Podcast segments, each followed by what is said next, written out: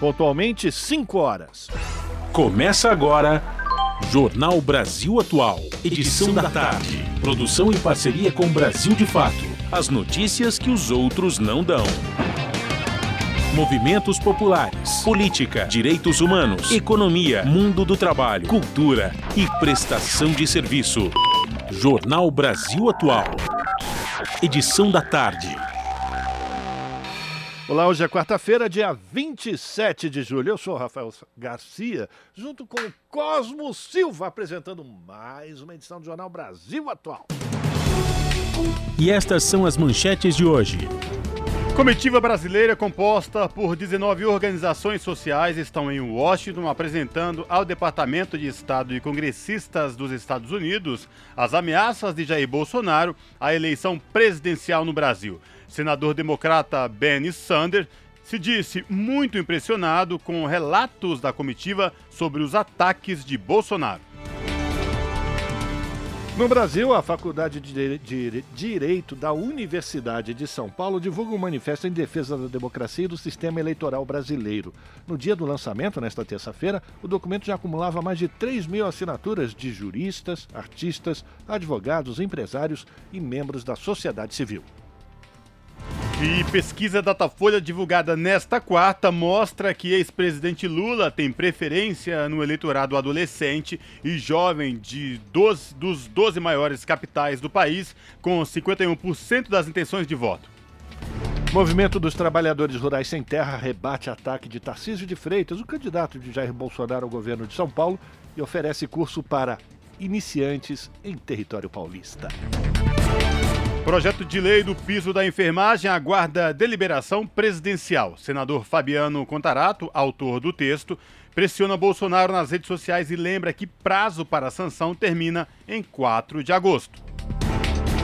Organização Mundial da Saúde alerta para a rápida disseminação da varíola dos macacos no Brasil. O país pode cometer mesmos erros da Covid ao não se antecipar em identificar e conter contágios. O Ministério Público do Trabalho abre inquérito para investigar as acusações de assédio moral e sexual feitas ao ex-presidente da Caixa, Pedro Guimarães. E o grupo propõe a criação do Sistema Nacional de Saúde do Trabalhador e da Trabalhadora no Brasil. A proposta pretende oferecer alternativas para aumentar o mercado formal, melhorar as condições de emprego e também proteger a saúde dos trabalhadores. 5 horas 2 minutos, horário de Brasília. Participe do Jornal Brasil Atual edição da tarde por meio dos nossos canais nas redes sociais. facebook.com.br Rádio Brasil Instagram, arroba Rádio Brasil Atual. Twitter, arroba RA Brasil Atual. Se você preferir, tem o WhatsApp. O telefone é 11 96893 7672.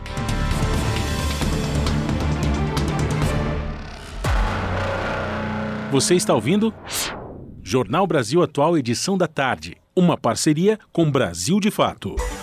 Na Rádio Brasil Atual. Tempo e temperatura. A tarde desta quarta-feira é de tempo parcialmente nublado, com os termômetros marcando 22 graus, agora na capital paulista. Não há previsão de chuva para hoje.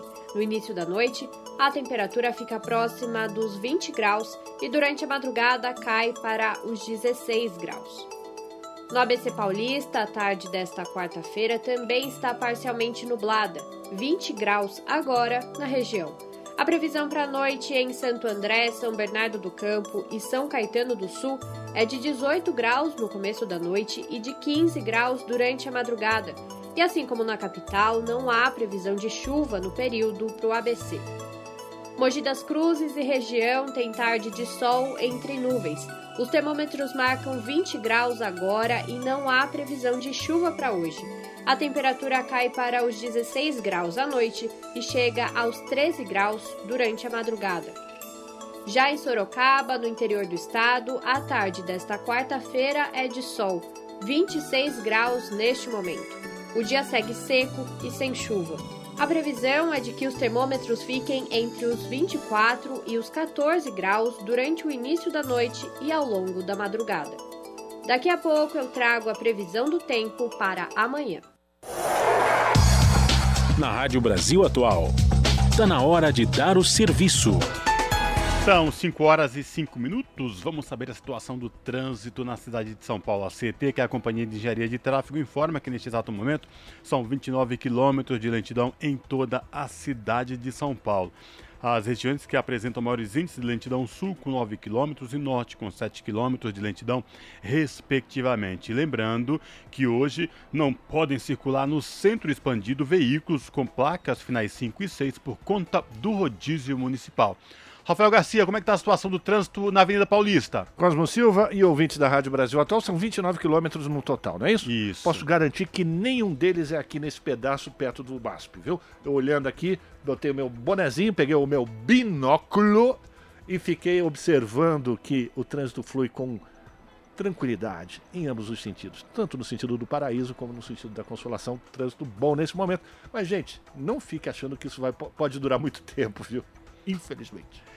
E situação de tranquilidade aqui na Avenida Paulista no trânsito nos dois sentidos, também tranquilidade no metrô da cidade de São Paulo. O metrô informa que todas as linhas operam em situação de tranquilidade sem nenhuma intercorrência para quem vai se utilizar das linhas do metrô. E esta mesma situação se repete nos trens da CPTM, trem da CPTM que vem do ABC Paulista, também de Mauá. Esse trem pego pelo Fábio Balbini todos os dias, diariamente, para vir até aqui os estúdios da Avenida Paulista. Pobre CPTM, trem, pobre trem. A pobre. CPTM, que é a Companhia Paulista de Trens Metropolitanos, que atende aí toda a capital e a Grande São Paulo, incluindo o ABC Paulista, Todos os trens operam em situação de tranquilidade sem nenhum problema para quem vai pegar o metrô, o trem para ir trabalhar ou ir para casa nesta tarde de quarta-feira. Diferente de ontem, quando, quando o trânsito estava totalmente complicado na rodovia dos imigrantes e rodovia Anchieta, ouvintes da Rádio Brasil Atual, a Ecovias, que é a concessionária que administra o sistema Anchieta Imigrantes, informa que hoje as duas rodovias, tanto para descer como para subir, o trânsito é tranquilo, com boa visibilidade no trecho de serra. Eu sou Paula Lima e eu tô aqui na Rádio Brasil Atual, 98,9 FM. As notícias que as outras não dão e as músicas que as outras não tocam.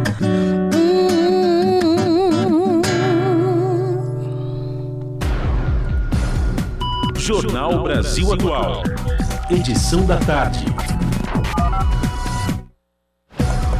5 horas e 7 minutos. O Departamento de Estado e congressistas dos Estados Unidos estão acompanhando com preocupação as ameaças de Jair Bolsonaro ao sistema eleitoral e à eleição presidencial no Brasil. De acordo com a diretora de programas da Conectas Direitos Humanos, a Camila Azano, as autoridades estadunidenses confirmaram que os Estados Unidos reconhecerão rapidamente o vencedor do pleito, que acontece em outubro.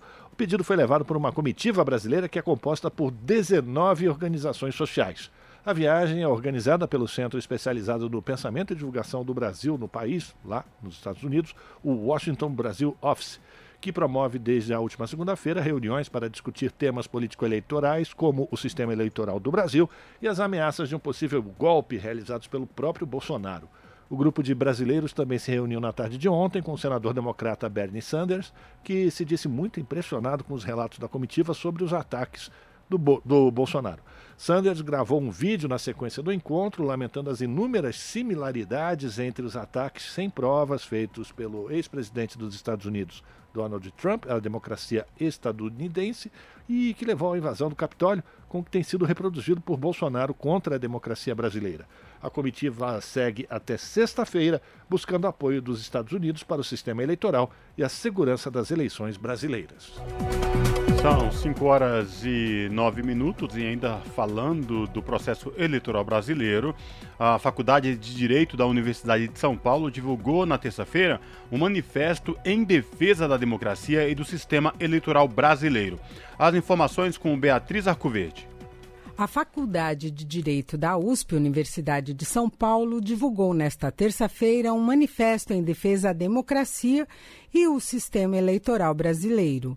Sem citar nomes, o documento denuncia que o Brasil passa por um momento de imenso perigo para a normalidade democrática, risco às instituições da República e insinuações de desacato ao resultado das eleições. E critica os ataques infundados e desacompanhados de provas que questionam o resultado das eleições. Chamado de Carta às Brasileiras e aos Brasileiros em Defesa do Estado Democrático de Direito, o manifesto foi assinado por banqueiros, empresários, economistas, artistas, políticos, escritores, jogadores de futebol, ex-ministros, professores da USP e advogados.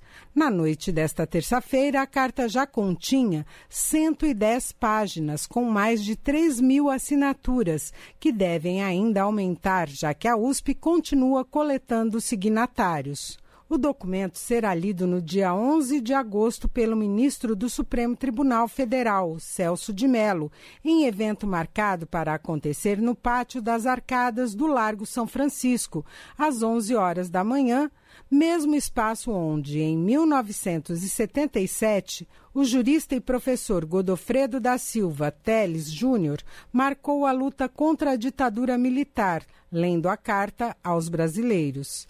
Após a divulgação do manifesto, o ministro-chefe da Casa Civil, Ciro Nogueira, do PP do Piauí, escreveu no Twitter que a carta ataca o presidente da República, Jair Bolsonaro, e criticou o teor do documento. Com informações da Agência Brasil, Beatriz Arcoverde, da Rádio Agência Nacional. 5 horas 11 minutos e a pesquisa da Datafolha divulgada hoje mostra que o ex-presidente Lula tem preferência no eleitorado adolescente e jovem das 12 maiores capitais do país, com 51% das intenções de voto. O Lucas Weber traz mais detalhes dessa pesquisa. O ex-presidente Luiz Inácio Lula da Silva, do PT, lidera a preferência entre os adolescentes e jovens de capitais do país, segundo pesquisa Datafolha divulgada nesta quarta-feira, dia 27. O petista tem 51% das intenções de voto entre pessoas de 16 a 29 anos de 12 capitais. Jair Bolsonaro, do PL, tem apenas 20%, e Ciro Gomes, do PDT, 12%. Na sequência, aparecem André Janones, do Avante, que tem 2%, Simone Tebet, do MDB, Vera Lúcia, do PSTU, Pablo Marçal, do PROS, Leonardo Pérez, da UP e Sofia Manzano, do PCB, somam 1% cada. Emael, do DC, Luciano Bivar, do União Brasil, General Santos Cruz, do Podemos e Felipe Dávila, do Novo, não pontuaram. Na pesquisa espontânea, quando não é apresentado nenhum nome aos entrevistados, Lula tem 41% das citações, Bolsonaro 17% e Ciro Gomes 3%. Em um segundo turno entre Lula e Bolsonaro, o petista ganharia de 61% a 27% entre os jovens. Nesses cenários, entrevistados que declararam votar em Ciro Gomes no primeiro turno escolheram majoritariamente o ex-presidente Lula, cerca de 52% deles. Apenas 25% dos que votariam em Ciro escolheriam Bolsonaro em um segundo turno. Na separação por gênero, Lula vence entre homens e mulheres, mas tem desempenho melhor no eleitorado feminino. Entre os homens, Lula tem 44%, Bolsonaro 24% e o pedetista 14%. Entre as mulheres, Lula marca 58%, ante 16% de Bolsonaro e 10% de Ciro. Lula só perde para Bolsonaro entre os jovens evangélicos. Aqui, Bolsonaro tem 36% das intenções, enquanto Lula tem 30%. Quanto ao índice de rejeição, Bolsonaro é o mais preterido. 67% dos jovens não votariam no capitão reformado de jeito nenhum, contra 32% que não votariam em Lula e 22% em Ciro Gomes. A pesquisa entrevistou 935 eleitores nos dias 20 e 21 de julho em São Paulo, Rio, Belo Horizonte, Salvador, Fortaleza, Recife, Porto Alegre, Curitiba, Goiânia, Brasília, Manaus e Belém. A margem de erro é de 3 pontos percentuais para mais ou para menos. A pesquisa está registrada no Tribunal Superior Eleitoral sob o número 5688 de 2022. De São Paulo, da Rádio Brasil de Fato, com reportagem de Caroline Oliveira, locução Lucas Weber. São 5 horas e 14 minutos e notícias que chegou agora, de última hora, atualizada. A senadora Simone Tebet foi oficializada como candidata à presidência pelo MDB para as eleições deste ano. A votação para formalizar a senadora como candidata ocorreu em uma convenção virtual do partido hoje. A formalização do nome de Tebet ocorre em meio a uma divisão dentro do MDB. Ontem, o ministro Edson Fachin, presidente do Tribunal Superior Eleitoral, negou a ação apresentada por uma ala do partido ligada ao senador Renan Calheiros contra a realização da convenção. Esse grupo de MDBistas que apoia o adiamento da convenção partidária é contra o lançamento de uma candidatura própria e tem sinalizado que indicará apoio ao ex-presidente Luiz Inácio Lula da Silva do PT, que lidera a maioria das pesquisas de intenção de voto. 5 horas 15 minutos e o movimento dos trabalhadores rurais sem terra está rebatendo o ataque que o Tarcísio de Freitas, o candidato de Jair Bolsonaro ao governo de São Paulo, eh, fez à entidade e está oferecendo um curso para iniciantes em território paulista. Vamos ver se o Tarcísio aprende. Mas quem vai trazer os detalhes é o Daniel Lamiro. O ex-ministro da Infraestrutura do governo Bolsonaro e pré-candidato a governador de São Paulo pelo Republicanos, Tarcísio de Freitas, atacou o MST, Movimento dos Trabalhadores Rurais Sem Terra, em encontro realizado com fazendeiros e empresários em Presidente Prudente, no interior do estado, no último dia 26. O bolsonarista chegou a dizer que o MST tem que ser banido do Brasil porque, nas palavras dele, traz insegurança para o campo, para o crédito e para o investimento. Ainda nas palavras de Tarcísio de Freitas, o Pontal do Paranapanema tem que, abre aspas, deixar de ser terra do MST, fecha aspas, fazendo referência à região localizada no extremo oeste do estado. Em nota, João Paulo Rodrigues, da Coordenação Nacional do MST, rebateu a fala de Tarcísio. O coordenador afirmou que o movimento luta pela reforma agrária, trabalha pela melhoria da vida das famílias de agricultores e para produzir alimentos saudáveis para o povo. Além disso, destacou que o estado de São Paulo precisa de um governador que tenha coragem para banir a fome e o desemprego, a desigualdade social, a concentração de renda e o latifúndio e a intolerância, o autoritarismo e o discurso de ódio. O coordenador do movimento fez referência ainda a um embrólio envolvendo o domicílio eleitoral do bolsonarista. João Paulo Rodrigues falou que, se o pré-candidato quiser, é possível dar uma aula sobre a vida no interior de São Paulo, isso por conta de escolas do movimento em todas as regiões do estado, sendo possível indicar algum curso para iniciantes no interior paulista. Natural do Rio de Janeiro, Tarcísio residia em Brasília, mas mudou seu domicílio eleitoral para São José dos Campos, onde fechou o contrato de aluguel de um apartamento em setembro de 2021.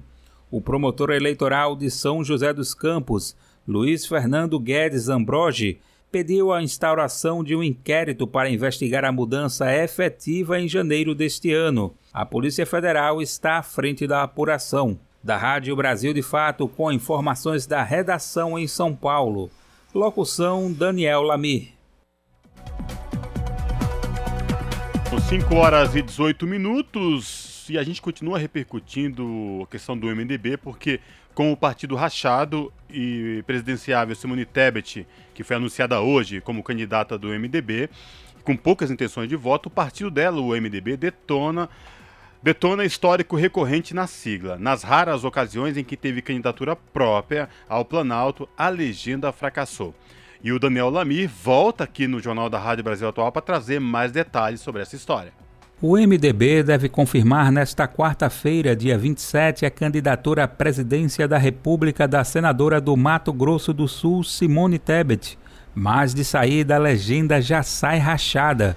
Líderes MDBistas de 11 estados manifestaram apoio à candidatura do ex-presidente Luiz Inácio Lula da Silva. A divisão já é evidente. Não que isso seja novidade na história da legenda. No período da ditadura militar, o partido antagonizava com a Arena. No pós-democratização, em 1986, o então PMDB chegou a eleger todos os governadores do país exceção ao de Sergipe, fazendo ainda percentuais consideráveis entre senadores e deputados federais naquele ano. Mesmo com tamanho poderio, não chegou forte e tampouco unido nas primeiras eleições presidenciais diretas após o fim do regime autoritário em 1989. E essa história se manteve até os dias atuais, na avaliação da cientista política Rosemary Segurado. Ela concedeu entrevista ao jornal Brasil Atual da Rede Brasil Atual. O MDB, ele já algumas eleições ele tem mostrado que ele não tem um projeto nacional. Ou ele embarca numa vice-candidatura ou numa candidatura é, como a do Henrique Meirelles, que era não chegava nem a ser uma aventura, quer dizer, assim, isso, os dados insignificantes para um partido que em vários estados do país é, ainda tem um prestígio. Em 1989, o então presidenciável PMDBista Ulisses Guimarães viu muito daqueles que deveriam ser seus correligionários aderirem a outras candidaturas, em especial a de Fernando Collor, do PRN. Ao fim, terminou a eleição com parcos 4,6%, ficando em sétimo lugar, ao menos o jingle de sua campanha Bote Fé no Velhinho entrou para a história como um dos mais marcantes das campanhas eleitorais. Bote fé no velhinho, o velhinho é demais. Bote fé no velhinho, que ele sabe o que vai. Em 1994, Oreste Quercia se tornou presidenciável, apesar de ter sofrido com inúmeras denúncias de irregularidades que abalaram sua popularidade. O então candidato tinha ainda problemas internos em São Paulo e desavenças com seu ex-afiliado político, o então governador Luiz Antônio Fleury. Quércia terminou a eleição com cerca de 4%, atrás de Enéas Carneiro do Prona. Talvez um dos fatos mais lembrados daquela disputa presidencial tenha sido seu embate com o jornalista Rui Xavier no programa Roda Viva da TV Cultura com um desfile de xingamentos, ofensas e ameaças nada usuais na grade televisiva. Ele enriqueceu. Você explicar. Você é um malandro, porque o seu jornal é um malandro, você Xavier, faz o, o serviço Xavier, do seu patrão. Doutor Quércia, por favor. Meu caluniador. A candidatura presidenciável de Quércia foi a última do PMDB durante um bom período. Em 1998, a base da legenda aliada, a FHC, conseguiu barrar a candidatura própria na convenção realizada em março daquele ano. Já em 2002, com a implosão da aliança entre o então PFL, hoje DEM, e o PSDB, os PMDBistas indicaram a deputada federal capixaba Rita Camata como vice na chapa de José Serra. Em 2010, a vitória dos governistas foi expressiva na Convenção Nacional, optando pela coalizão com o PT e a indicação de Michel Temer para vice de Dilma Rousseff. A cientista política Rosemary Segurado lembra que a última candidatura da sigla, com Henrique Meirelles, teve investimento de 54 milhões de reais e apenas 1,2% dos votos válidos. Para a especialista, o desempenho da candidatura de Simone Tebet deve ser um pouco melhor que o de 2018, mas nada que inspire a possibilidade de vitória. Uma das questões do MDB é como ele vai fazer para se manter numa candidatura, até mesmo porque tem questões relacionadas ao recebimento do fundo eleitoral, que são importantes para o partido, mas certamente né, esse desembarque da candidatura da Simone Tebet eh, já é anterior ao embarque, porque efetivamente parte expressiva é, do MDB atual não embarcou nessa candidatura, não vê essa candidatura com é, nenhuma possibilidade de apresentar o partido nacionalmente. A questão local é vital para a sobrevivência não apenas dos políticos em determinadas regiões, mas do próprio poderio da legenda. O partido continua sendo líder no ranking de prefeituras comandadas no Brasil, mas viveu um recuo expressivo em 2020, passando de 1.044 em 2016 para 784 isso pode ser um indicativo de redução de bancadas com a perda de espaço para outras agremiações, em especial do chamado Centrão. No Senado, os MDBistas ainda são a maior sigla, com 12 parlamentares, mas na Câmara ocupam hoje um modesto sétimo lugar, com 37 deputados. Da Rádio Brasil de Fato, com reportagem de Glauco Faria de São Paulo. Locução: Daniel Lamir. Você está ouvindo? Jornal Brasil Atual, edição da tarde. Uma parceria com Brasil de Fato. Agora são 5 horas 24 minutos. Fórum reúne países panamazônicos em Belém, no Pará, com o objetivo de debater questões socioambientais. Com expectativa de reunir mais de 5 mil pessoas, o evento denuncia a emergência climática global e o avanço da destruição na Amazônia e no Pantanal. Quem traz mais detalhes do evento é a repórter Mariana Castro, do Brasil de Fato.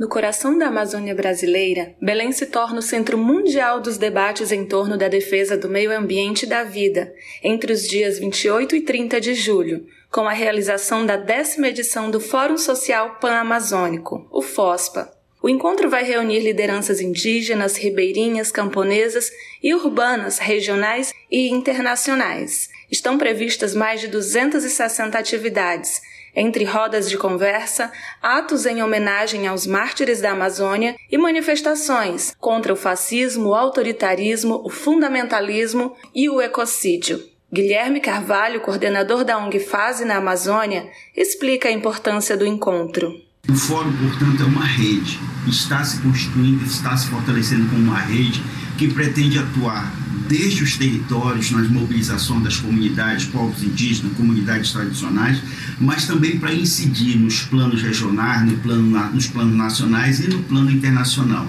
O evento vai reunir representantes dos nove países da Pan-Amazônia: Brasil, Guiana Francesa, Suriname, Guiana, Venezuela, Colômbia, Equador, Peru e Bolívia, além de outros países da Europa e da Ásia.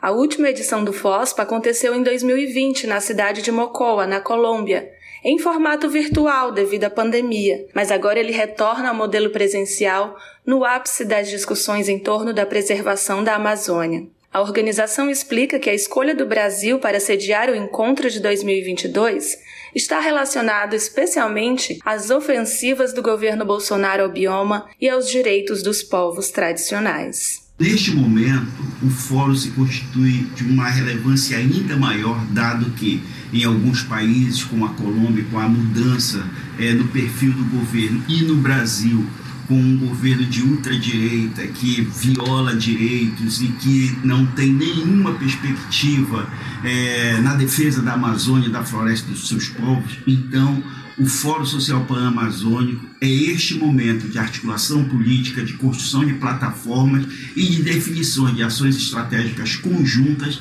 em defesa da Amazônia, do meio ambiente e dos seus povos. O Pará é um dos estados que mais desmata na Amazônia brasileira, em razão da mineração e de grandes projetos como a construção de complexos portuários e hidrelétricas, como a de Belo Monte, na bacia do rio Xingu.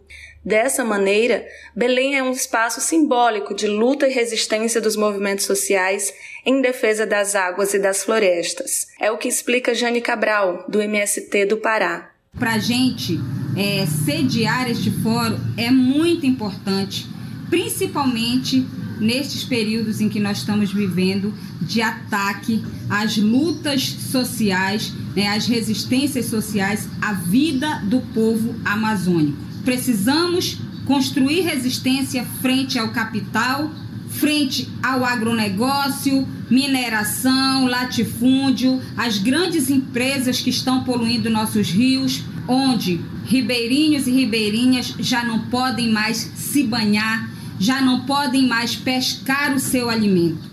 A marcha de abertura acontece nesta quinta-feira, dia 28, às 15 horas, com concentração na escadinha da Estação das Docas. Entre os destaques do encontro estão também a pré-estreia do documentário Pisar Suavemente na Terra, seguido de debate com o líder indígena Ailton Krenak, além de tribunais em defesa da Amazônia, que devem levar as denúncias apuradas nas aldeias e áreas rurais a organismos das Nações Unidas. Do Maranhão para a Rádio Brasil de Fato, Mariana Castro. São 5 horas e 29 minutos. A desnutrição entre crianças de 0 a 19 anos cresceu no Brasil entre os anos de 2015 e 2021, afetando de forma mais grave os meninos negros. De acordo com o panorama da obesidade de crianças e adolescentes, há um crescimento da fome nos últimos anos, levando à desnutrição em todos os grupos etários de 0 a 19 anos de idade. De acordo com o levantamento, o índice de desnutrição caiu de 5,2% em 2015 para 4,8% em 2018, aumentando a partir daquele ano em todos os grupos etários acompanhados pelo Sistema Único de Saúde. Em 2019, essa taxa subiu para 5,6% e está atualmente em 5,3%, isso em 2021. A desnutrição entre meninos pretos e pardos, entretanto, foi dois pontos percentuais acima do valor observado entre meninos brancos, ampliando a diferença a partir de 2018. Já entre os meninos brancos, a curva foi inversa, com redução do percentual de desnutrição a partir de 2019. Te aproxega, vivente. Comece agora o Alimento é Saúde.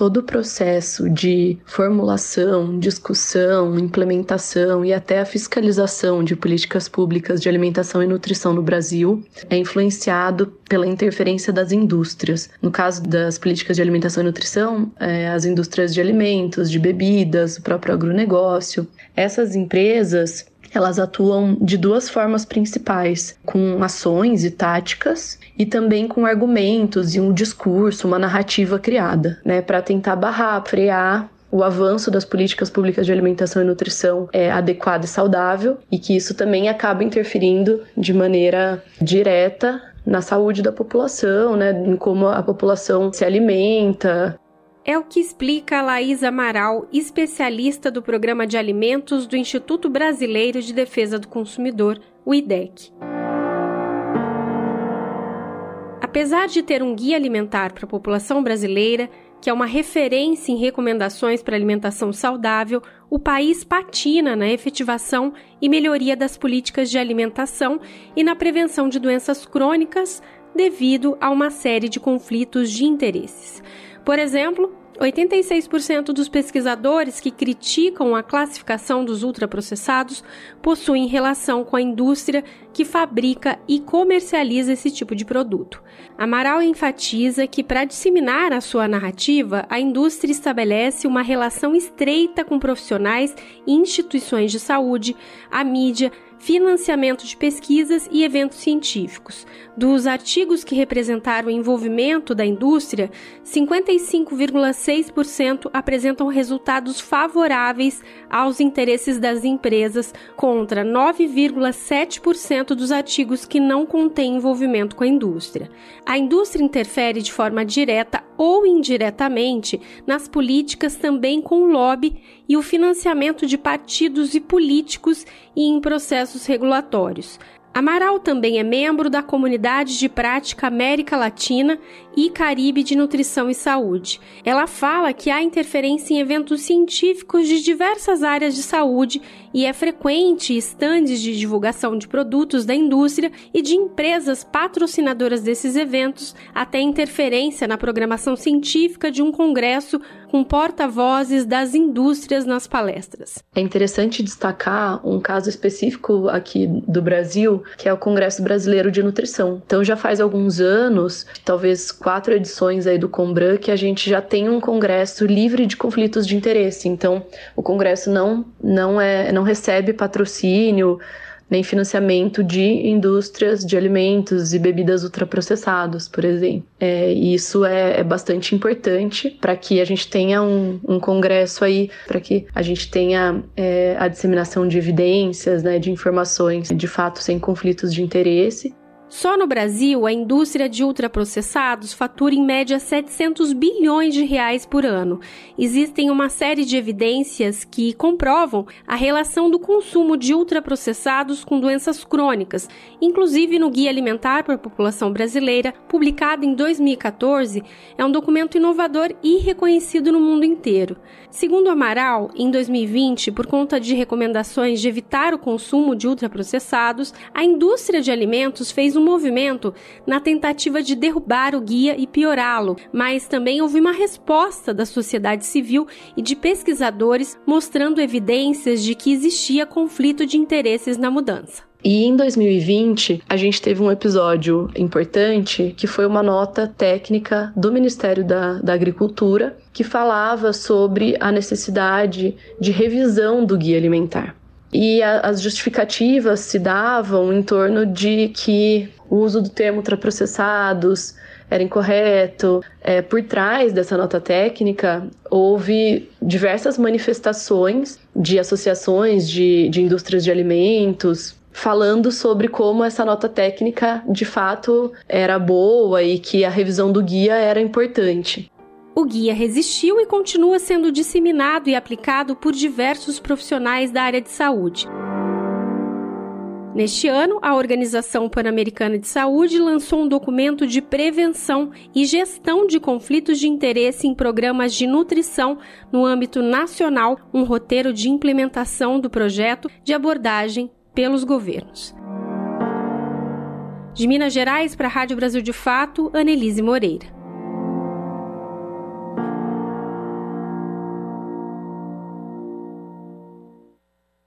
As notícias que os outros não dão.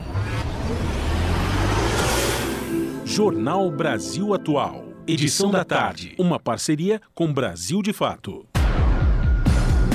Jornal Brasil Atual, 5 horas 35 minutos, e o Banco Central lança moedas comemorativas aos 200 anos da independência. As moedas estão destinadas a colecionadores e têm o valor de R$ 2 e 5 reais. Informações com a Cariane Costa. No próximo 7 de setembro, o Brasil comemora 200 anos de independência. E para lembrar a data, o Banco Central lançou nesta terça-feira duas moedas comemorativas do bicentenário. As moedas comemorativas são destinadas a colecionadores e têm um valor de R$ 2 e 5 reais. A de 5 reais é de prata e a de 2 reais é de cuproníquel parte de cobre e níquel. Uma novidade é que a moeda de R$ reais tem detalhes coloridos, traz uma faixa verde e amarela em um dos lados. Ela será vendida por 34 reais e a moeda de 5 por 420 reais. Na cerimônia de lançamento, o presidente do banco, Roberto Campos Neto, afirmou que as duas moedas marcam um momento histórico do país que deve ser celebrado. Nós entendemos que olhar com orgulho para o passado, reconhecendo nossas conquistas, nos ajuda a projetar o futuro. É nesse sentido, com essas moedas comemorativas, que o Banco Central celebra, junto com todos os brasileiros, os 200 anos da data em que nos tornamos uma nação. As moedas retratam, no anverso, dois momentos históricos ligados à independência do Brasil. A de cinco reais apresenta a sessão do Conselho de Estado, presidida pela princesa Dona Leopoldina e com a participação de José Bonifácio, na qual foi tomada a decisão de enviar cartas a Dom Pedro, aconselhando-o a romper com a coroa portuguesa. A de dois reais mostra o grito de independência em que Dom Pedro, ao receber as cartas da princesa e do ministro José Bonifácio proclama a independência do Brasil às margens do rio Ipiranga. No reverso das duas moedas aparece a primeira estrofe do hino da independência. De acordo com o Banco Central, inicialmente serão emitidas 5 mil moedas de R$ reais e 10 mil de R$ reais. Só lembrando que essas moedas não serão para circulação, apenas para colecionadores. Mais detalhes de como comprar no site do Banco Central no endereço bcb pb.gov.br. Da Rádio Nacional em Brasília, Cariane Costa. São 5 horas e 38 minutos. Enviado no último dia 15 ao Executivo, o PL do piso da enfermagem aguarda deliberação presidencial. Senador Fabiano Contarato, autor do texto, pressiona Jair Bolsonaro nas redes sociais e lembra que prazo para a sanção termina em 4 de agosto. Quem traz as informações é Douglas Matos. Em postagem feita nas redes sociais, o senador Fabiano Contarato, do PT, autor da proposta que cria o Piso Nacional da Enfermagem, cobrou a sanção do texto por parte do presidente Jair Bolsonaro. O projeto de lei 2564-2020 foi aprovado pelos plenários da Câmara dos Deputados e do Senado e enviado ao Poder Executivo no último dia 15, aguardando agora a deliberação presidencial. Contarato destacou que Bolsonaro tem até o dia 4 de agosto para sancionar a proposta dentro do prazo. No Legislativo, o texto contou com o apoio da maioria esmagadora das duas casas do Congresso Nacional e foi encaminhado ao Executivo depois da aprovação da PEC 11-22, proposta de emenda constitucional cunhada para dar segurança jurídica ao PL. Aprovamos por unanimidade no Senado e na Câmara dos Deputados. Não suficiente, alteramos a Constituição Federal e aprovamos a PEC 11, tanto no Senado como na Câmara. Agora, a bola está com o presidente da República. Ele tem até dia 4 de agosto para sancionar o PL 2564 ou vetar. Vamos nos mobilizar nas redes sociais para pressionar para que o presidente da República sancione o PL 2564 e aquele sonho se torne realidade. Um acordo entre diferentes bancadas partidárias tinha definido que o PL 2564 somente seria encaminhado ao Palácio do Planalto após a aprovação da PEC, que se converteu na emenda constitucional número 124, promulgada pela mesa do Congresso no último dia 14. Interlocutores do governo tinham sinalizado durante o acordo que Bolsonaro sancionaria a proposta. O projeto de lei, que começou a tramitar em maio de 2020 pelas mãos de Contarato, ganhou fôlego no decorrer da pandemia. A Constituição Federal não prevê a instituição do piso por parte do Legislativo, e foi por isso que o Legislativo então elaborou e aprovou a PEC 11, que insere no texto constitucional a indicação de que uma lei deverá estipular os valores salariais do segmento. A confecção da PEC veio após um intenso debate sobre como garantir a sustentação jurídica do projeto de forma a evitar questionamentos futuros de eventuais opositores junto ao Judiciário. A ideia era impedir que uma histórica luta trabalhista tombasse ao final da jornada a mando do Supremo Tribunal Federal. Da Rádio Brasil de Fato, com reportagem de Cristiane Sampaio em Brasília. Locução: Douglas Matos. Jornal Brasil Atual. Edição da tarde.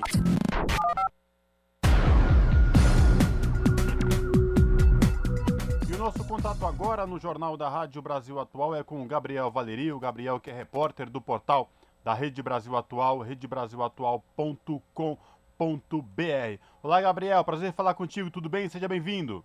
Olá, Cosmo, obrigado, prazer é todo meu. Boa tarde, boa tarde a todos os ouvintes. Gabriel, fala pra gente quais destaques do portal da RBA você traz para os nossos ouvintes hoje. Pois é, Cosmo, hoje nós trazemos uma reportagem sobre a varíola dos macacos, que avança no Brasil e, e em todo o mundo, né? A Organização Mundial da Saúde emitiu um alerta ontem sobre a disseminação da varíola dos macacos, especialmente aqui no Brasil. Para a entidade, a situação é considerada muito preocupante, pois a doença segue em ascensão em todo o mundo e não é diferente aqui no Brasil, que já registra mais de 800 casos. Especialistas ainda alertam que existe, que existe uma subnotificação ampla. Veja só, que o presidente do Conselho Nacional dos Secretários, Secretários de Saúde, o CONAS, o Nésio Franco, o país corre risco de repetir erros cometidos na pandemia de Covid-19. Veja bem, a gente lembra que a, o Brasil falhou em rastrear casos, em realizar testes massivos. Então, o Nésio apontou esse risco agora para essa nova ameaça. Ele deu uma entrevista interessante à BBC que nós puxamos e trazemos mais algumas informações também na, no portal da RBA. Ou seja, o, o Gabriel, ou seja, os alertas estão sendo dados e parece que o governo federal não aprendeu nada com a pandemia de Covid-19 e deixa, vai levando, né? É isso mesmo que a gente pode entender? Exatamente. As ações é, que, que o governo vem tomando, repetindo a questão é, da Covid-19, são ações pontuais sem uma coordenação nacional, que é o que exige a situação. A OMS ela, ela aumentou o nível de emergência da varíola dos macacos, ela classificou como emergência de saúde pública internacional. É, o que isso significa? É, a OMS, a partir desse alerta, ele pede uma coordenação internacional, internacional e ações direcionadas de governos federais, ações coordenadas por governos federais em todo o mundo, para frear o avanço da doença. É justamente o que não vem acontecendo. Essa declaração, ela visa, ela estimula os governos a orientar sobre, a, a, sobre como destinar recursos para o enfrentamento do vírus, além do, de, de como notificar isso de uma forma pública, deixar isso bem publicizado para a sociedade ter conhecimento. É muito importante, os especialistas alertam que é importante é, a, a, a, população ter conhecimento de como funciona a transmissão. É, ainda existem alguns mistérios sobre a doença, né? Porque essa doença ela já existia de forma, é, de forma bastante comum em algumas regiões centro-africanas, África subsaariana, só que pela primeira vez teve esse, esse rompimento da barreira e ela avança né, por todo o mundo. É a primeira vez que isso acontece. É, essa cepa circulante da varíola dos macacos, ela vem se apresentando com menos mortalidade do que a Covid-19, também com um contágio menos acelerado, tá? Então, é um, é um, até então, é um problema bem menos grave, né? O que preocupa, por outro lado, é que ela tem um período muito longo de incubação, ou seja, a pessoa pode transmitir a doença em torno de 40 dias. Então, esse é um dos receios do, dos, dos, especialistas. Só que ao contrário da Covid-19, que ela tem o contágio muito fácil, facilitado por vias aéreas, o contágio da viruela do macaco, ele se dá a partir do contato com secreções de pessoas contaminadas ou com superfícies contaminadas. Os especialistas seguem ampliando estudos para entender melhor a transmissão, contudo, Cosmo, o que já se sabe a partir de, de alguns estudos que já foram lançados, especialmente na Inglaterra, que está numa vanguarda do, sobre o entendimento dessa doença, é que aparentemente existe uma relação muito forte entre o contato íntimo sexual e a transmissão desses vírus. Alguns especialistas chegam a, chegam a, a pensar que pode se tornar um, um, uma DST de amplo alcance. Ô Gabriel, em relação a vacinas, o que, que a Organização Mundial de Saúde fala? O que, que a OPAS fala? Temos vacina, não temos vacina? Então, Cosmo, o que existe é a vacina da varíola comum, que ela deixou de ser aplicada no Brasil na, na década de 80, se eu não me engano, quando a, a, varíola foi erradicada. E essa vacina, ela tem eficiência, sim, contra a varíola dos macacos a OPA já lidera uma iniciativa para trazer essas vacinas com, com, com, com maior intensidade aqui para a América do Sul. É, então, sim, existe vacina e a orientação da OMS é que, por enquanto, sejam vacinados os grupos mais, é, mais arriscados, que no caso são os especialistas em saúde que trabalham diretamente com a doença. Eu reforço aí o convite para os nossos ouvintes do Jornal da Rádio Brasil Atual a acessar o portal da Rede Brasil Atual, redebrasilatual.com.br e conferir na íntegra essa reportagem do Gabriel Valeri. Gabriel, obrigado mais uma vez por falar com nossos ouvintes aqui no Jornal da Rádio Brasil Atual, edição da tarde. Se cuide, espero falar contigo em uma próxima oportunidade, viu? Abraço. Eu que agradeço, Cosmo. Sempre um prazer. Grande abraço. Falamos aqui com Gabriel Valeri no Jornal Brasil Atual. 5 horas e 47 minutos e criado pela Constituição de 1988, o Sistema Único de Saúde Brasileiro oferta acesso à saúde de maneira integral, universal e igualitária para todos. Conheça melhor os atendimentos que são oferecidos pelo Sistema Único de Saúde, modelo que é referência em todo o mundo, com o repórter Daniel Lamir. O SUS, Sistema Único de Saúde, foi instituído pela Constituição Federal de 1988 esse serviço público, que é referência no mundo todo, possui a missão de ofertar acesso à saúde de maneira integral, universal e igualitária para toda a população brasileira desde o nascimento. Além do atendimento médico gratuito para todos nos postos de saúde e hospitais, existem outros serviços bastante conhecidos, como a vacinação e a distribuição de medicamentos de alto custo. No entanto, o SUS não se resume a isso. Existe uma série de outros serviços disponibilizados pelo sistema. Alguns exemplos de atendimentos garantidos pelo SUS são a realização de hemodiálise, transplantes, tratamento de HIV/AIDS, hanseníase e tuberculose, divulgação e testagem de infecções sexualmente transmissíveis, distribuição de preservativos e anticoncepcionais e antídoto para animais peçonhentos. Outro direito previsto é o transporte para a realização de tratamentos necessários, caso não seja possível deslocamento por meios próprios. Esse transporte é realizado em parceria com as secretarias de saúde dos estados ou dos municípios. Para saber se sua cidade possui esse serviço, entre em contato com o Disque Saúde pelo número 136. A porta de entrada para o atendimento no SUS, salvo em emergências, é a UBS, Unidade Básica de Saúde mais próxima da sua residência ou local de trabalho ou estudo. É nas UBSs que o paciente será avaliado e encaminhado para outros serviços caso seja necessário. Além disso, é missão do SUS a distribuição de medicamentos e a internação hospitalar também quando necessário. O SUS também é responsável pelo Sistema Nacional de Transplantes, que regulamenta, controla e monitora o processo de doação e transplante de órgãos realizados no país. Da Rádio Brasil de Fato, com reportagem de Mariana Lemos, de São Paulo. Locução: Daniel Lamir. São 5 horas e 54 minutos.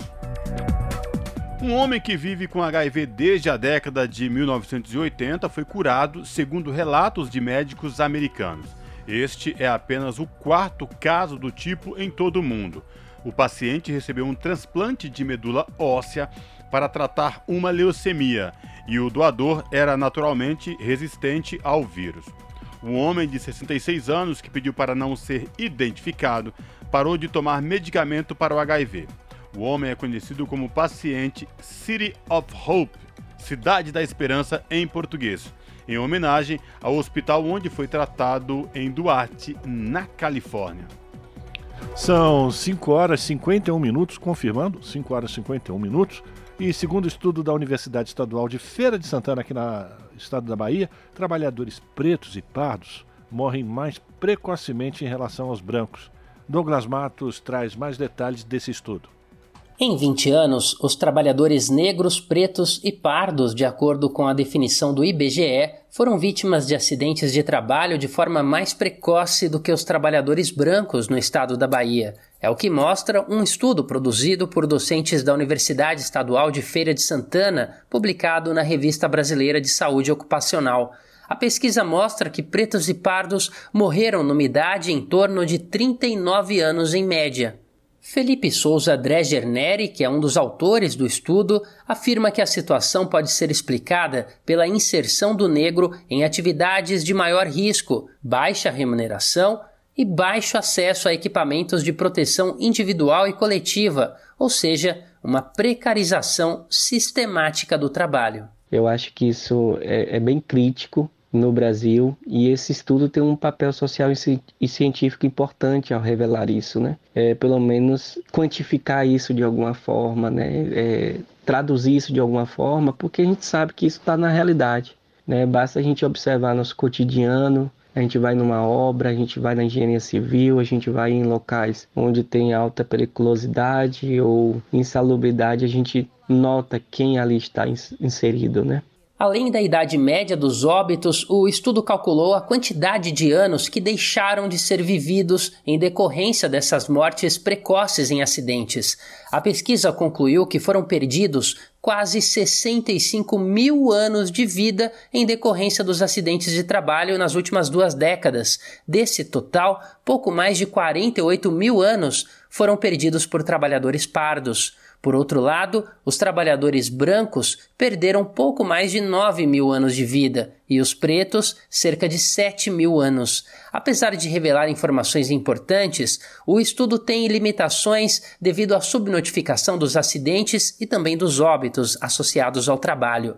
O autor explica que a declaração de óbito, por exemplo, deve ser preenchida com três variáveis importantes para o cruzamento das informações da pesquisa. A primeira é a causa da morte do indivíduo. Quando essa causa é violenta, existe uma segunda variável que está relacionada à circunstância, ou seja, se é homicídio, suicídio ou acidente. Felipe Neri lamenta a falta de registros oficiais dos dados. Infelizmente, a subnotificação já inicia na circunstância. Então, é, a gente já tem uma perda de dados importante sobre a circunstância. Então, temos vários dados perdidos, então não se sabe se trata ou não de um acidente. E daqueles que, é, que, que foram classificados como acidente, a gente ainda tem uma subnotificação sobre a informação de que se trata ou não de um acidente de trabalho. O professor associa a subnotificação a dois fatores. O primeiro é a precarização dos trabalhadores responsáveis pelo registro completo dos acidentes e dos óbitos.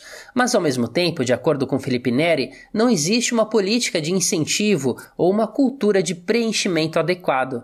Apesar da defasagem, outro estudo identificou que, em 2021, houve um aumento de 30% no registro de acidentes e óbitos associados ao trabalho, isso em relação ao ano anterior. Os números são do Observatório da Segurança e Saúde no Trabalho do Ministério Público do Trabalho, feito em cooperação com a OIT, a Organização Internacional do Trabalho, e publicado em 20 de julho. No total, foram comunicados 571.800 acidentes e 2.487 mortes só no ano passado. De São Paulo, da Rádio Brasil de Fato, com reportagem de Juliana Passos e Carolina Oliveira. Locução: Douglas Matos. São 5 horas e 55 minutos. O Grupo de Trabalho e Saúde do Instituto Walter Laser, da Fundação Escola e Sociologia Política de São Paulo, propõe a criação do Sistema Nacional de Saúde do Trabalhador e da Trabalhadora no Brasil. A proposta visa aumentar o mercado formal, melhorar as condições de emprego e proteger a saúde dos trabalhadores. O manifesto já conta com mais de 100 assinaturas. A reportagem é de Júlia Pereira. O manifesto pela criação do Sistema Nacional de Saúde do Trabalhador e da Trabalhadora no Brasil já conta com mais de 100 assinaturas. A proposta foi apresentada no dia 5 de junho pelo Grupo de Trabalho e Saúde do Instituto Walter Lese, da Fundação Escola de Sociologia e Política de São Paulo. Maria Maeno, médica e coordenadora do grupo, explica que a proposta é estruturar o sistema de forma intersetorial, contando também com a participação de movimentos populares e entidades sindicais para proteger a saúde do trabalhador. Ela compara a estrutura proposta com a do Sistema Nacional de Segurança Alimentar e Nutricional, instituído pelo ex-presidente Lula em 2006 com o objetivo de implementar e executar as políticas de segurança alimentar e nutricional por meio de uma gestão intersetorial, participativa e articulada entre os três níveis de governo. Os sistemas de informação são múltiplos no Brasil e não se conversam. Os Ministérios da Economia e da Agricultura tomam decisões sobre os modelos econômicos e de produção do país, que são determinantes da saúde dos trabalhadores e das trabalhadoras. E, de outro lado, os Ministérios da Saúde, da Previdência Social, do Trabalho e do Meio Ambiente enxugam gelo, amparando as famílias dos mortos, cuidando dos feridos e adoecidos, combatendo o trabalho escravo, intervindo nos locais de trabalho, lutando contra o desmatamento e a degradação do meio ambiente parecem ser dois governos. Então, a proposta é a criação do Sistema Nacional de Saúde do Trabalhador e da Trabalhadora, o SINAST, inspirado no Sistema Nacional de Segurança Alimentar e Nutricional dos governos Lula e Dilma de grande êxito. Do SINAST participariam as pastas que determinam a economia e as pastas que atualmente enxugam o gelo o SINASSE teria forte enraizamento nos estados e municípios e ampla participação da sociedade. Dados do Observatório de Segurança e Saúde no Trabalho apontam que nos últimos 20 anos, 49.350 trabalhadores morreram durante o serviço no país. O número se refere apenas aos brasileiros e brasileiras que atuam com carteira assinada, grupo minoritário atualmente. Números da Pesquisa Nacional por Amostra de Domicílios Contínua, divulgada pelo IBGE, indicam que no trimestre encerrado em maio, o número de empregados com carteira de trabalho assinada no setor privado foi de 35,6 milhões. Enquanto isso, a taxa de informalidade foi de 40,1% da população ocupada, ou seja, 39,1 milhões de pessoas. Para José Carlos do Carmo, auditor fiscal do trabalho, membro do Instituto Walter Leser e médico do Centro de Referência de Saúde do Trabalho do Estado de São Paulo, é necessário incluir a saúde do trabalhador no planejamento do país para que outras políticas sejam efetivas. Para que a gente consiga efetivamente desenvolver uma política que seja eficiente na defesa e na promoção da saúde dos trabalhadores, é necessário uma ampla articulação dentro do governo, envolvendo diferentes segmentos da sociedade e, em especial, os próprios trabalhadores, que devem ser né, os principais protagonistas desta luta. Essa articulação a, a gente defende que seja coordenada no âmbito do SUS, mas ela necessariamente, para ter sucesso, precisa envolver outros setores do governo, outros ministérios, precisa ser uma política transversal. Enquanto nós não incluirmos no planejamento econômico né, de maneira central e prioritária a questão da saúde do trabalhador, nenhuma política terá sucesso. O grupo propõe apresentar a sugestão de criação do Sistema Nacional de Saúde do Trabalhador e da Trabalhadora ao próximo presidente da República, já que o atual governo tem caminhado na contramão dos direitos trabalhistas. Segundo o grupo, isso é visto, por exemplo, com a emenda constitucional 103 de 2019, responsável pela reforma da Previdência. Mas o esvaziamento dos direitos do trabalhador e da trabalhadora vem de antes, desde o governo de Michel Temer, que aprovou a reforma trabalhista em 2017. Acho impossível né, que a gente consiga implementar um sistema que de fato proteja a saúde e promova a saúde dos trabalhadores no âmbito deste governo. Portanto, uma tarefa que se coloca como fundamental para que a gente possa ter qualquer perspectiva de sucesso na defesa da saúde dos trabalhadores é a derrota deste governo. Pensando né, na necessária participação dos trabalhadores na defesa da, da, da sua saúde, da sua segurança, a garantia da, da, da organização livre do, nos locais de trabalho dos trabalhadores e o fortalecimento do movimento sindical é, é fundamental. Né? Sem isso, é impossível a gente fazer qualquer política possa ter sucesso se não tiver essa, essa participação. Para assinar o manifesto pela criação do Sistema Nacional de Saúde do Trabalhador e da Trabalhadora, basta acessar o site institutovalterleser.org barra manifesto 2022. Júlia Pereira, Rádio Brasil Atual e TVT. Rádio Brasil Atual. Para sugestões e comentários, entre em contato conosco por e-mail redação@jornalbrazilatual.com.br ou WhatsApp DDD 11 96893 7672. Acompanhe a nossa programação também pelo site redebrasilatual.com.br.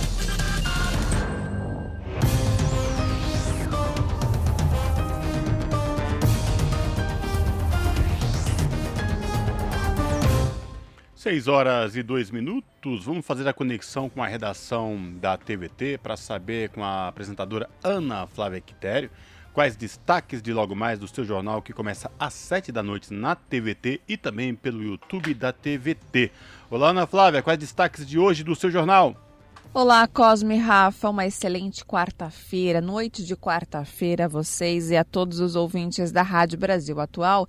E vamos aos destaques da edição de hoje aqui do seu jornal. Bom, movimentos populares prometem manifestações em todo o país nos próximos meses para fazer frente aos ataques autoritários de Jair Bolsonaro. Para muitos especialistas, somente o povo nas ruas pode garantir eleições livres e governos democráticos. Bora lá, galera, para as ruas, hein? Reivindicar e lutar pela democracia.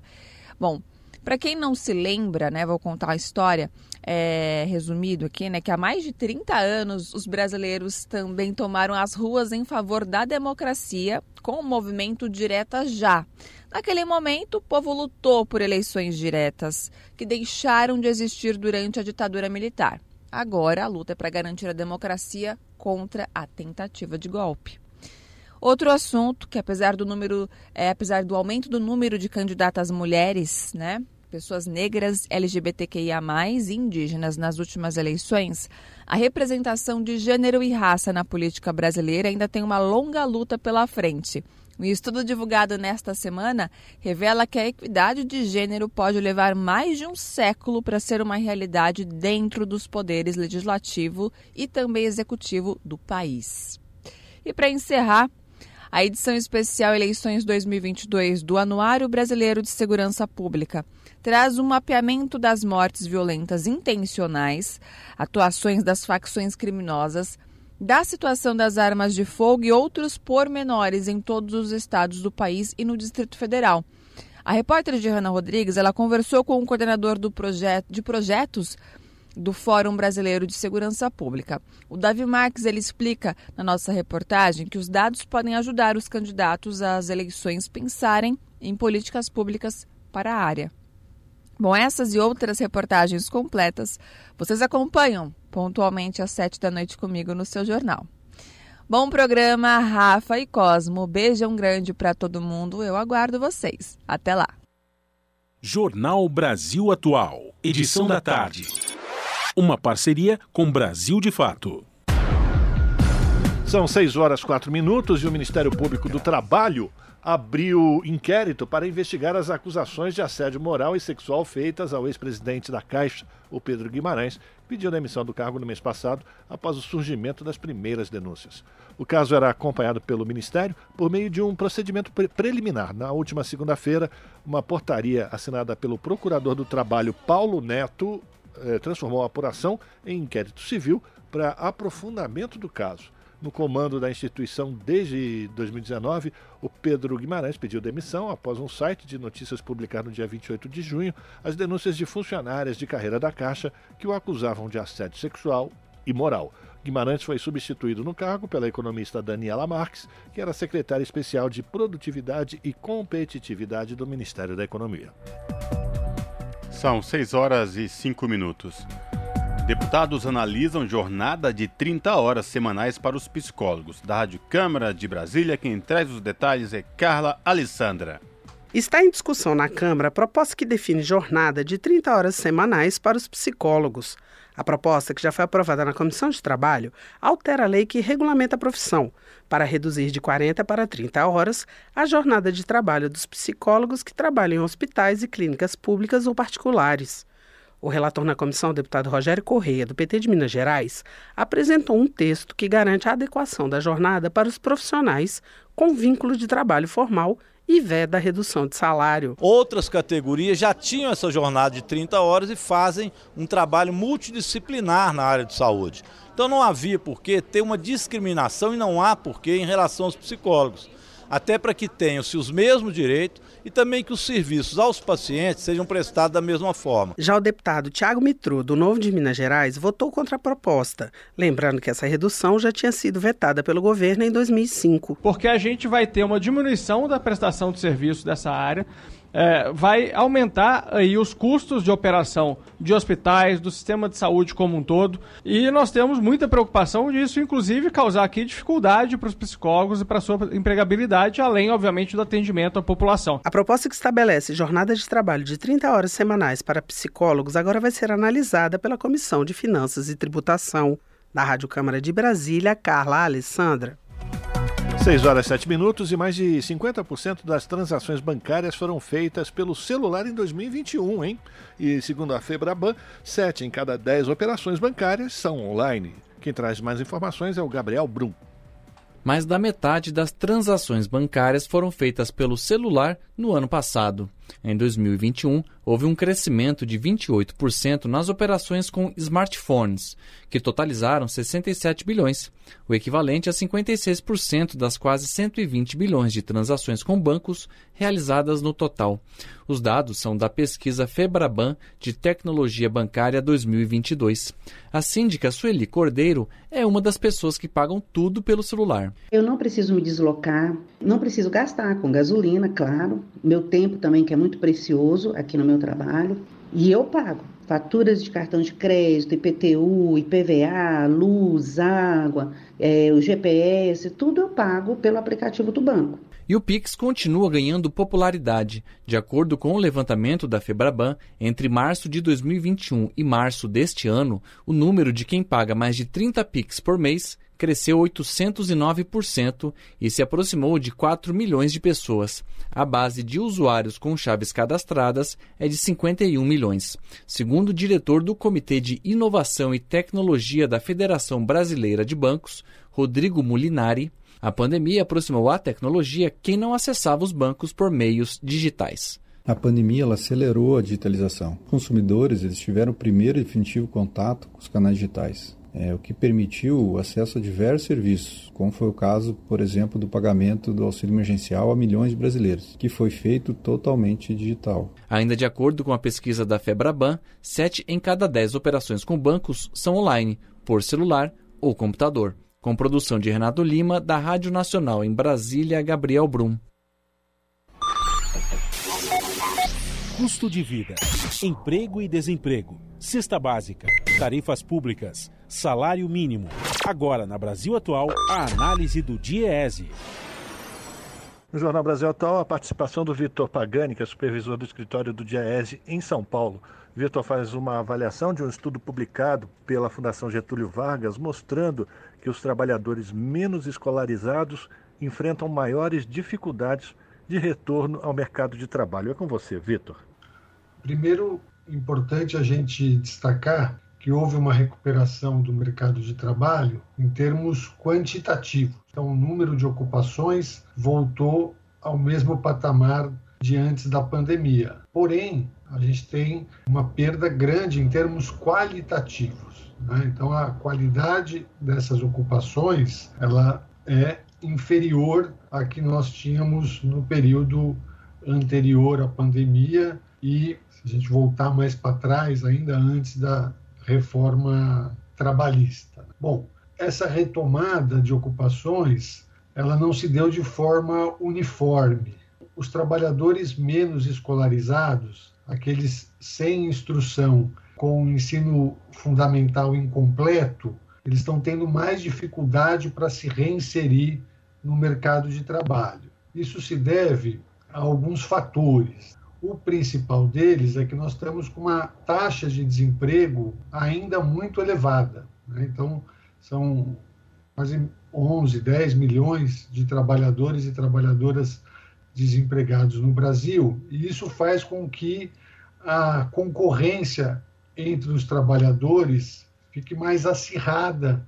A gente tem um processo que trabalhadores com maior escolaridade começam a disputar vagas que antes eram ocupadas por trabalhadores com menor escolaridade. O exemplo clássico é que a gente observa aí muitos trabalhadores fazendo faculdade ou até com já o ensino superior completo, trabalhando de motorista, trabalhando de entregador, trabalhando em algumas ocupações que anteriormente não exigia essa escolaridade, que não exige, na verdade, é, esse grau de escolaridade. Um outro fator é que a retomada que houve ali no segundo semestre do ano passado, de 2021, ela foi mais concentrada no setor da indústria e em setores de serviços mais sofisticados, como serviços de informação, comunicação, atividades financeiras, serviços imobiliários, que são setores que exigem maior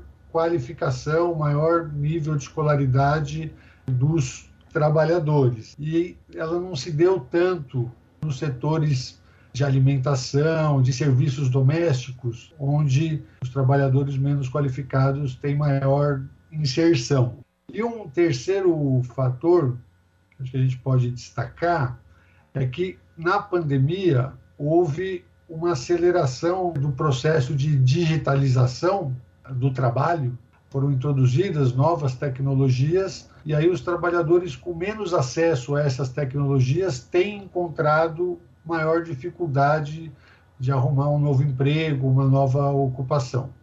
Precisa, primeiro, retomar o crescimento da economia de forma sustentável, para que haja geração de empregos. Precisa também de programas de ampliação da escolaridade né, e de requalificação, de formação dos trabalhadores, e isso precisa estar vinculado com programas sociais, né, programas de transferência de renda. Então precisa ter essa articulação, né, essa integração das políticas públicas, das políticas sociais, para que a gente crie possibilidades né, para que hajam oportunidades de inserção qualificada desses trabalhadores no mercado de trabalho. A gente vê um, um aumento né, da desigualdade no mercado de trabalho, né, então uma polarização ali com extremos, né, então a distância dos muito escolarizados em termos de remuneração,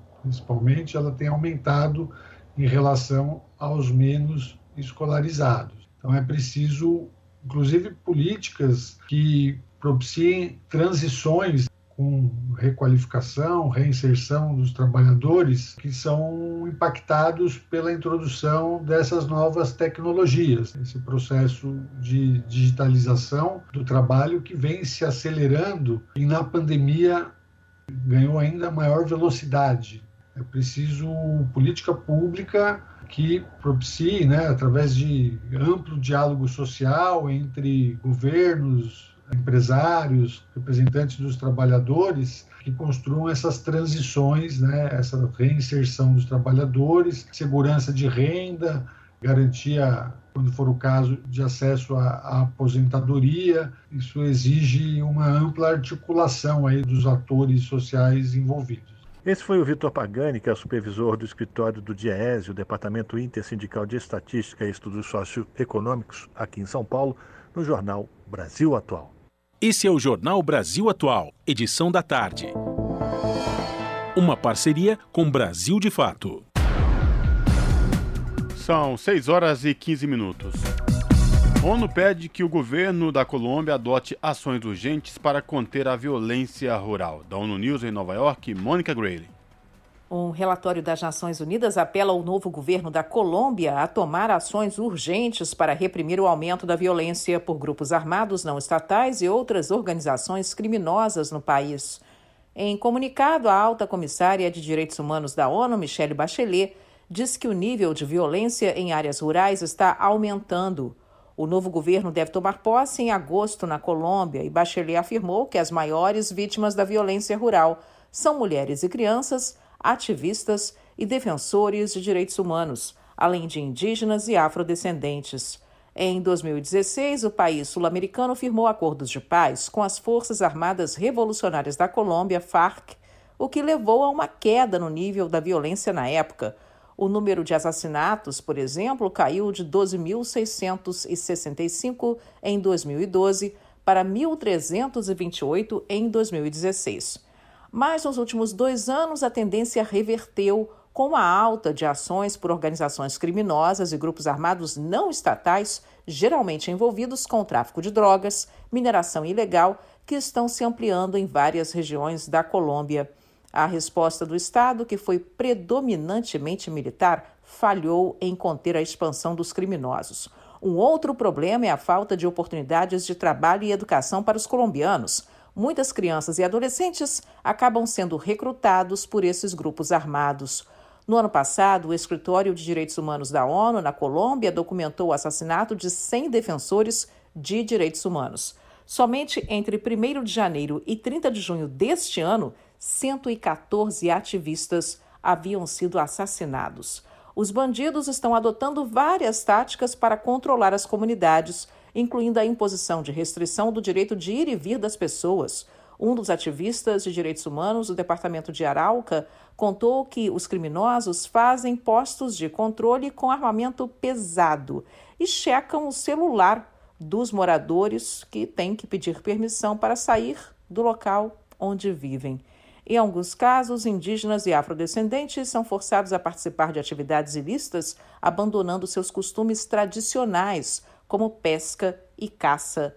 O relatório da ONU afirma que desmantelar esses grupos criminosos deve ser uma prioridade do novo governo colombiano, assim como a consolidação do Estado de Direito. A alta comissária Michelle Bachelet afirma que é dever do Estado proteger a população da violência e de fazer isso de uma forma que respeite a lei internacional de direitos humanos. Da ONU News, em Nova York, Mônica Grayley. São 6 horas 18 minutos e o movimento anti-vacina nos Estados Unidos pode fazer ressurgir surtos de doenças. Recentemente, caso de poliomielite foi identificado em Nova York depois de mais de uma década do vírus ser erradicado no país. Do, de Los Angeles, nos Estados Unidos, as informações na reportagem de Eloá Orazen. Depois de mais de uma década livre da poliomielite, os Estados Unidos voltaram ao radar da doença na semana passada, quando um homem não vacinado testou positivo para o vírus em Nova York. Atualmente contagiosa, a polio foi erradicada em muitos países, inclusive no Brasil, mas a queda na taxa de vacinação mundo afora tem preocupado as autoridades, como mostra a antropóloga médica Svea Klosser, da John Hopkins Bloomberg School of Public Health. Essas doenças preveníveis por vacinas, que nos esquecemos e achamos que desapareceram, elas estão por aí e elas vão voltar se nós não mantivermos os níveis de vacinação altos o suficiente. E você sabe, eu não entraria em pânico com um caso aqui ou ali, mas é um lembrete para nós sermos cuidadosos sobre essas coisas e continuarmos tendo essas conversas. Notícias falsas e teorias da conspiração acerca de vacinas não são nada novas, remontam ao século XIX, mas ganharam força nos últimos anos. Nos Estados Unidos, a discussão sobre a vacinação nunca esteve tão em alta. Em partes, isso se deve à pandemia do coronavírus, cuja campanha de vacinação no país foi um fracasso. Embora tenha sido o primeiro país a disponibilizar gratuitamente diferentes tipos de imunizantes, apenas 67% da população americana está completamente vacinada contra a Covid. Paulo Fitz, diretor do Centro de Educação de Vacinas, comenta o que move os partidários do movimento antivacina. Acho que o cerne disso é que as pessoas não gostam de ter vacinas obrigatórias. Elas não querem sentir que estão numa posição em que precisam se vacinar ou vacinar seus filhos. Eu dividiria isso em vários grupos. Acho que, por um lado, você tem pessoas céticas em relação às vacinas, que querem ter certeza de que o que estão colocando em seu corpo ou no corpo dos filhos foi testado adequadamente. Eu chamaria de cético da vacina, o que é bom. Acho que sou cético em relação a vacinas. Gostaria de ter certeza de ver os dados antes de tomar uma vacina ou pedir aos meus filhos que tomem uma vacina. Mas então há os que são cínicos em relação à vacina.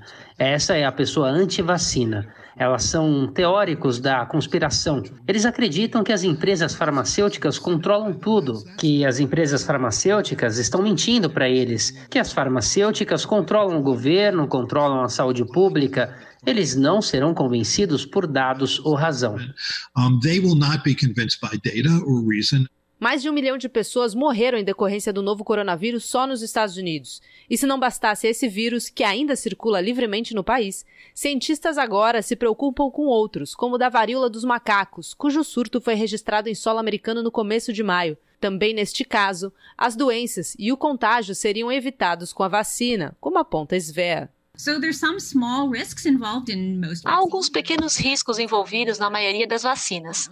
Você sabe, a vacina da Covid certamente tem alguns, alguns efeitos colaterais. Eu fiquei um pouco doente quando a tomei, mas é algo que todos nós aceitamos, a fim de nos beneficiarmos. Mas também, e talvez mais importante, é esse benefício social. Como membro de uma comunidade, estou fazendo isso para proteger as pessoas ao meu redor que podem ser mais vulneráveis. To protect people around me who may be more vulnerable. Paulo Fitt concorda que a vacina não é uma questão individual. Você é um membro da sociedade aqui. Quer dizer, não é seu direito pegar e transmitir uma infecção potencialmente fatal. Quando você vê surtos de sarampo, por exemplo, como vimos recentemente na cidade de Nova York, os pais dirão: bem, eu não quero tomar uma vacina para mim e para os meus filhos. Mas isso não coloca em risco apenas seus filhos, mas também os filhos de outras pessoas. Quero dizer, então você não está apenas tomando uma decisão por você ou por seus filhos, você está tomando uma decisão pelos outros. E quando se trata de infecções potencialmente fatais, a decisão não é sua. Me desculpe. De Los Angeles, nos Estados Unidos, para a Rádio Brasil de Fato, Eloá Urazen. São 6 horas e 23 minutos. Segundo o relatório da Organização Meteorológica Mundial, o desflorestamento está em seu nível mais alto desde 2009. 22% a mais de área florestal da Amazônia desapareceu em 2021 em comparação a 2020. Geleiras andinas perderam 30% da área e seca no Chile antecipa crise hídrica na região. Dono News em Nova York, Mayra Lopes. Impactos climáticos extremos e alterações do clima, incluindo secas, tempestades, ondas de calor e derretimento de geleiras, estão afetando a região da América Latina e do Caribe, da Amazônia aos Andes. Os dados são do estudo sobre a situação do clima na região, publicado pela Organização Meteorológica Mundial nesta sexta-feira, e destaca os impactos do clima para ecossistemas, segurança alimentar e hídrica, saúde humana e pobreza. De acordo com o relatório, as taxas de desmatamento na região foram as mais altas desde 2009, o que causa um impacto direto tanto para o meio ambiente quanto para a mitigação das mudanças climáticas. Na América do Sul, a degradação da floresta amazônica é destacada como uma grande preocupação para a região, mas também para o clima global, especialmente pelo papel da floresta no ciclo do carbono. Segundo o levantamento, o desmatamento na floresta amazônica brasileira dobrou em relação à média de 2009 a 2018, atingindo seu nível mais alto desde 2009. Além disso, 22% a mais de floresta foi perdida em 2021 em comparação a 2020. A OMM lembra que o último relatório do IPCC mostra mudanças nos padrões de precipitação, elevação das temperaturas e áreas passando por mudanças na frequência e gravidade de extremos climáticos, com aquecimento e o aumento da acidez dos oceanos Pacífico e Atlântico. O maior impacto deve ser visto na América Latina, ameaçando o abastecimento de alimentos e água. O secretário-geral do AMM, Peter Taalas, explica que o levantamento mostra que riscos hidrometeorológicos, incluindo secas, ondas de frio, ondas de calor, ciclones tropicais e inundações, levaram à perda de centenas de vidas, danos graves à produção agrícola e infraestrutura, bem como deslocamento humano. A análise do secretário-geral da OMM é confirmada pelo Escritório das Nações Unidas para a Redução do Risco de Desastres, que registrou um total de 175 casos durante o período entre 2020 e 2022. Destes, 88% são de origem meteorológica, climatológica e hidrológica. Esses perigos foram responsáveis por 40% das mortes registradas relacionadas a desastres e 71% das perdas econômicas. Um exemplo citado pelo relatório são as inundações e deslizamentos de terra nos estados brasileiros da Bahia e Minas Gerais, que levaram a uma perda estimada de 3,1 bilhões de dólares. Da ONU News, em Nova York, Mayra Lopes. Rede Brasil Atual, Rádio Brasil Atual, TVT e Brasil de Fato em defesa do consumidor. Em iniciativa conjunta com o Instituto de Defesa do Consumidor, apresentam IDEC Responde, com Igor Marchetti, especialista em direito do consumidor. Que cuidados os consumidores devem ter nas compras online? Como saber se as lojas são idôneas? Em relação ao compra de produtos de forma online, o consumidor deve ficar atento a algumas considerações, entre elas a, se há um certificado de segurança no site da loja. Isso é muito importante para que o consumidor tenha a garantia de que aquela compra não vai ser, é, não vai ter seus dados vazados, não vai ter nenhum tipo de violação seus, a, aos seus dados pessoais, dados bancários. Além disso, verificar se o CPF, é, CNPJ da, do fornecedor está constando na loja. É muito importante para que o consumidor também tenha a referência caso algum problema ocorra. Se há um chat é, e se há canais de atendimento fora do fora o telefone, se há um canal de por e-mail, endereço fixo, todas essas considerações que estão em decreto que versa sobre a, o e-commerce, mas que algumas lojas não cumprem. Então, o consumidor deve ficar atento.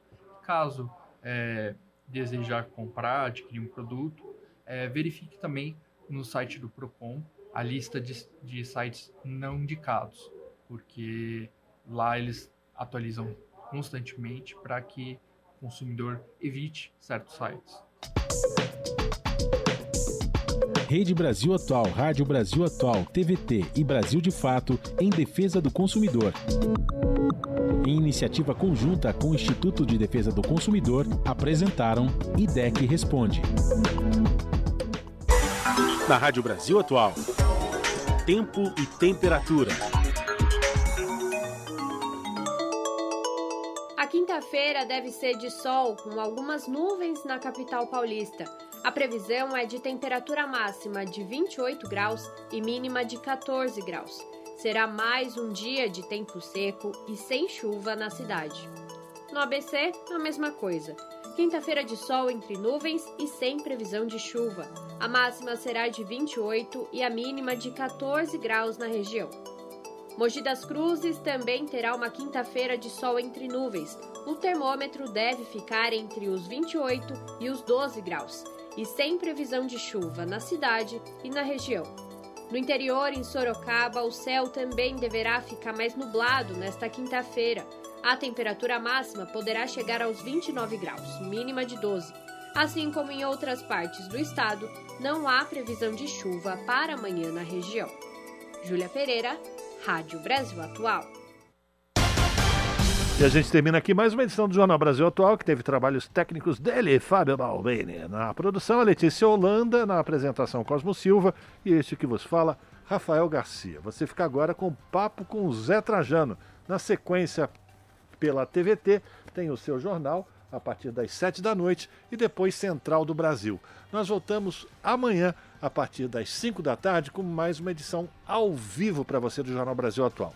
A todos e todas, um bom final de quarta-feira, continuem se cuidando e até lá!